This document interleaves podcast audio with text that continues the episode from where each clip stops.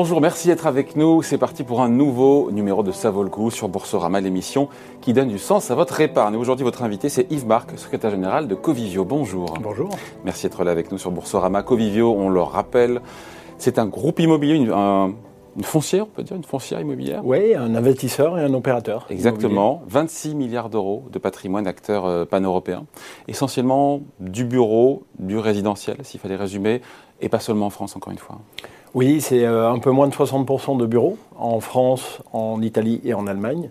Euh, un peu plus de 25% de résidentiel en Allemagne. Euh, et puis de l'hôtellerie en Europe, où on accompagne les, opérateurs hôteliers partout dans leur développement européen. Hmm. On le sait, ou plus ou moins d'ailleurs, que le bâtiment, euh, au global, est responsable. Alors, le bâtiment, c'est vraiment très vaste. Hein, c'est le secteur du bâtiment qui est responsable. Je crois c'est un quart des émissions de gaz à effet de serre euh, en France. Mm. Euh, c'est pas rien. Donc, le, secteur a une empreinte carbone qui est très forte. en quoi vous, chez Covivio, vous êtes proactif justement pour réduire cette empreinte carbone? Comment concrètement vous vous y prenez? Au-delà des objectifs qu'on rappellera évidemment. Alors concrètement, on a établi dès 2018 une trajectoire carbone à la baisse évidemment. Euh, on a révisé cet objectif. Euh, Au départ, c'est 34% d'ici à 2030. Voilà, et comme on est un peu en avance, euh, en 2020, on a relevé les compteurs, on est un peu en avance et, on a décidé de rehausser cette ambition et de baisser de 40%. Voilà. donc ça, c'est du concret. Hein. donc c'est des, mesures d'émissions de, CO2 par mètre carré et par an.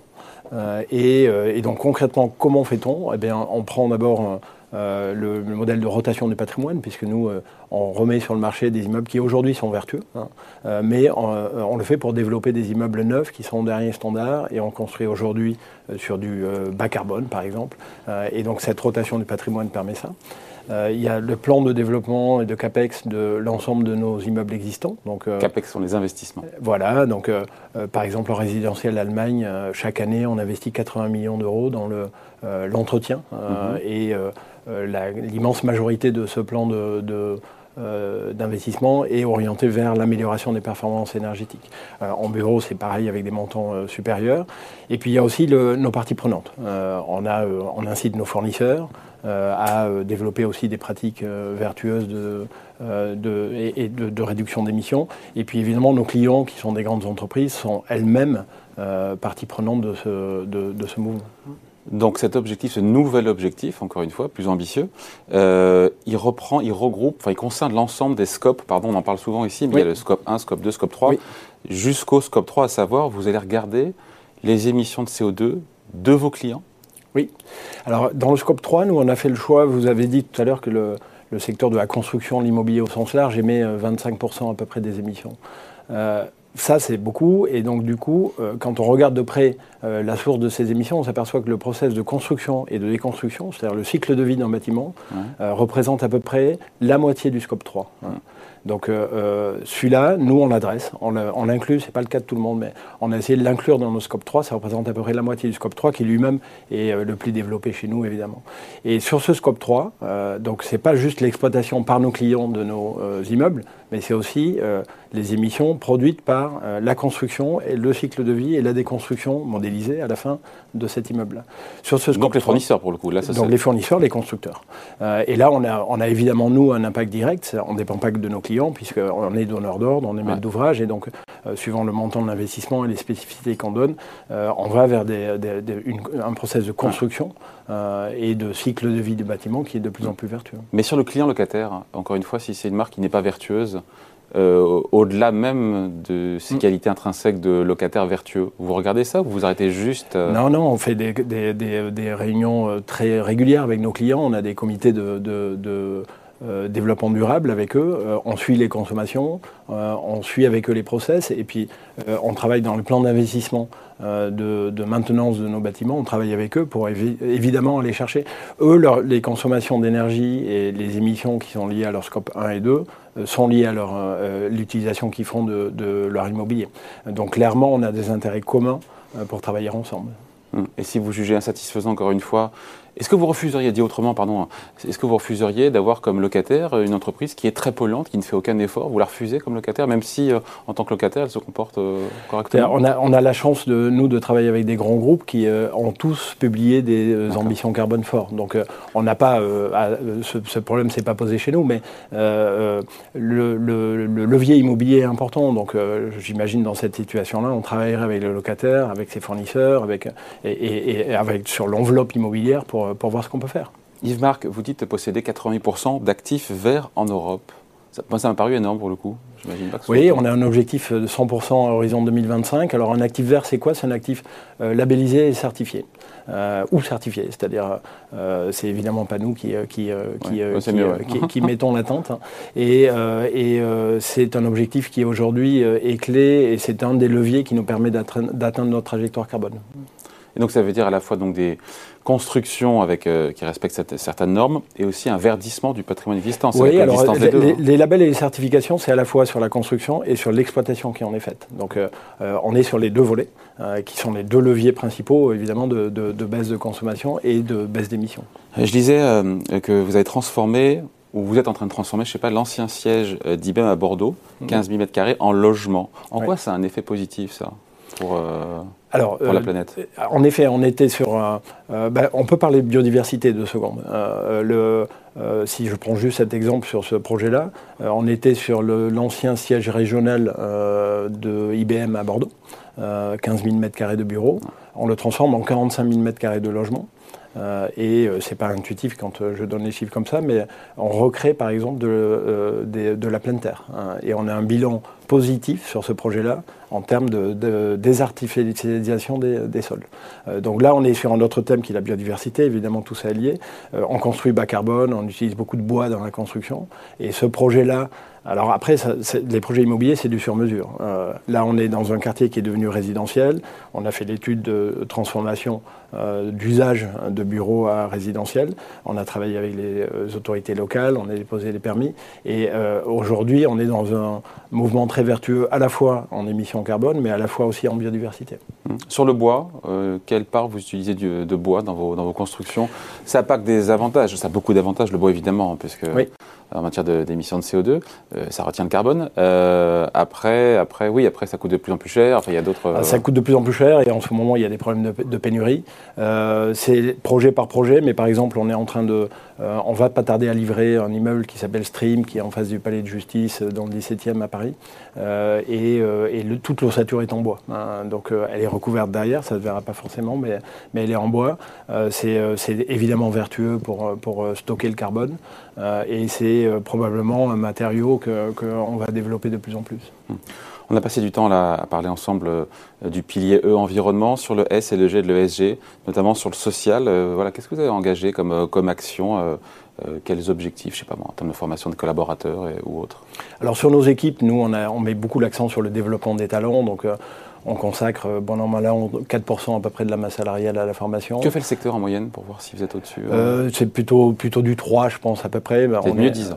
Euh, on est mieux 10 ans, mais, mais, mais au-delà de ça, en fait, on développe beaucoup de programmes de détection et de développement de nos talents. si je prends des exemples, aujourd'hui, les, les instances de direction sont composées à plus de moitié de dirigeants qui sont issus euh, de, des parcours de carrière conviviaux et de ces euh, programmes de développement. Euh, donc pour nous, c'est important d'investir et, et, de, et derrière développer des talents qui vont être amenés à, prendre des postes de direction. Mmh. Et rester. Donc ça réduit le turnover. En, effet, c'est l'objectif et ça marche. Bon. Sur le pilier gouvernance, c'est important en quoi vous vous distinguez des autres foncières? Parce que je lisais sur votre site que vous avez 40% de femmes dans vos conseils d'administration, mais en même temps, c'est la loi alors c'est la loi. C'est la, la, loi, et effectivement, c'est. Euh, conformer à la loi. Euh, voilà, on y arrivait un peu avant que la loi l'exigeait, mais, mais, mais en effet, c'est pas. Euh, euh, c'est le minimum et, on a vocation à euh, augmenter ce, taux euh, au fil des années. on a 60% d'indépendants, par exemple. la soft law exigerait simplement un seuil de 50. on a une, dissociation des, pouvoirs entre un président non exécutif et une direction générale. Ça, ça assure quand même un équilibre des pouvoirs qui est très vertueux. On a créé cette année un comité RSE pour aller plus loin dans les euh, dans euh, les, questions justement et, euh, on, évoquait notre trajectoire carbone, les chiffres que je vous ai donnés et l'augmentation de nos ambitions, ça a été décidé à l'occasion d'un séminaire stratégique du Conseil. Donc on est sur des thématiques qui sont travaillées assidûment, je dirais, par, par, par notre conseil d'administration. Covivio, Yves-Marc, qui est devenu, alors je ne sais pas quand, entreprise à mission. Alors non, on n'est pas l'entreprise à ah. mission. On a publié, euh, on a ah. exprimé une raison d'être. Euh, ah, c'est la raison d'être, c'est pas la même chose. En 2019, donc construire du bien-être et des liens durables. C'était avant la crise du Covid. Euh, je pense qu'aujourd'hui, elle, elle, non seulement elle garde tout son sens, mais c'est même, c'est même exacerbé et, on travaille beaucoup. C'est le premier niveau, la raison d'être. Entreprise à mission, c'est, le niveau suivant qui est encore plus contraignant. Voilà. Et, je, Dans vos statuts, la raison d'être ou pas? Non, nous ne l'avons pas inscrite dans nos statuts parce qu'aujourd'hui, nous n'envoyons pas. pas on n'en voit pas l'intérêt aujourd'hui. Mais, euh, mais, euh, mais euh, nous, ce qui nous a intéressé dans cette démarche, c'est rassembler les parties prenantes autour de nous, exprimer ce qu'on était, notre vocation, et puis surtout prendre des engagements. donc je vous invite à, voir sur notre site, mais cette raison d'être, c'est pas juste une phrase, mais c'est aussi toute une batterie d'engagements pour produire des immeubles qui vont créer et qui vont construire ces liens et, ce bien-être. Et donc là, on est en train de parler de... Mais qui ne vous oblige pas qui nous oblige. Moi, je, pense que euh, le fait de s'adresser et de publier un manifeste à l'égard de nos clients nous oblige beaucoup plus euh, que euh, une, je dirais, une publication, enfin une, une, inscription dans les statuts qui ne va intéresser que, que, certains spécialistes, je dirais. Mais il y a débat. Bon, merci beaucoup en tout cas Yves Marc, le secrétaire général de Covisio. merci.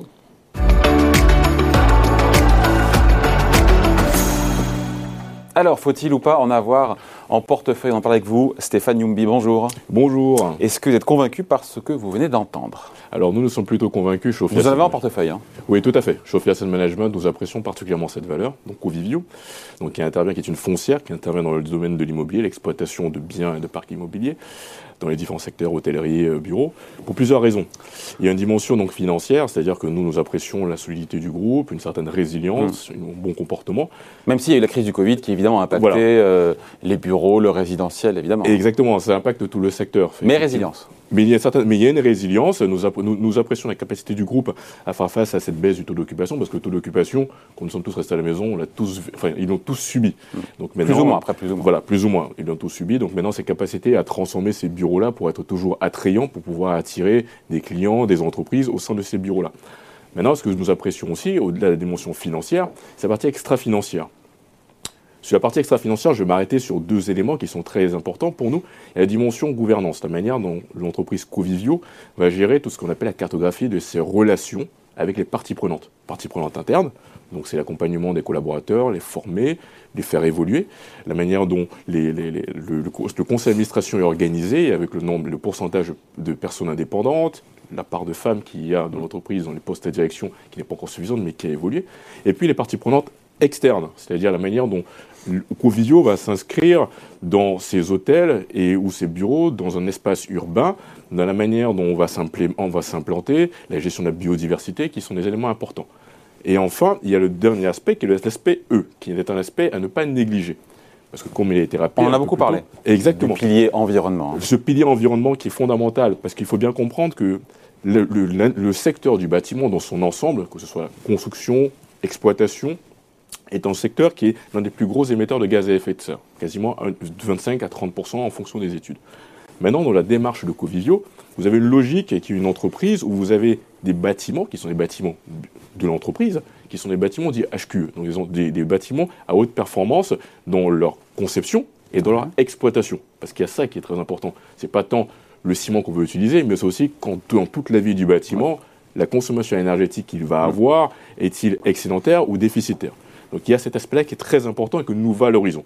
Et nous le valorisons pourquoi? Parce que nous avons des stratégies d'investissement qui s'inscrivent dans la logique de la transition énergétique et écologique. Comme je l'ai dit, le secteur du bâtiment est un secteur clé. C'est ce qu'on appelle une écoactivité.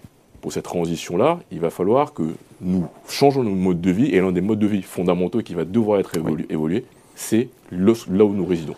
Bon, et donc, euh, on ne l'a pas évoqué, peut-être aussi le, besoin de se, réinventer aussi pour, euh, du fait de la pandémie pour tous ces, ces, tous ces groupes immobiliers et Exactement, le besoin de, de, modifier les services que vous proposez à l'intérieur d'un bureau. C'est-à-dire comment est-ce qu'il va falloir pouvoir ramener les gens à l'intérieur, de créer des smart buildings, des, non seulement des, des, des immeubles qui sont des immeubles intelligents, des immeubles qui sont donc, on a la partie énergivore qui vont être le moins, énergivore possible, mais également dans les services qu'on va apporter, dans la capacité à, s'implanter dans des centres urbains qui sont à proximité, par exemple, de gares, la capacité à proposer un ensemble de services autour. Donc ça, c'est ce qui est fondamental pour pouvoir refaire revenir les gens. Et donc ça, c'est l'un des défis auxquels aujourd'hui Covisio, comme de nombreux acteurs, doit faire face et, et avancer dans la décennie euh, à venir. Donc quand on est investisseur sensible aux critères financiers et extra-financiers, pour vous, c'est un il y a un bon équilibre, c'est un bon élève à avoir en portefeuille. Tout à fait. Nous le considérons. Vous conservez votre position. C'est une, une, valeur que nous, que nous, considérons comme un bon élève en absolu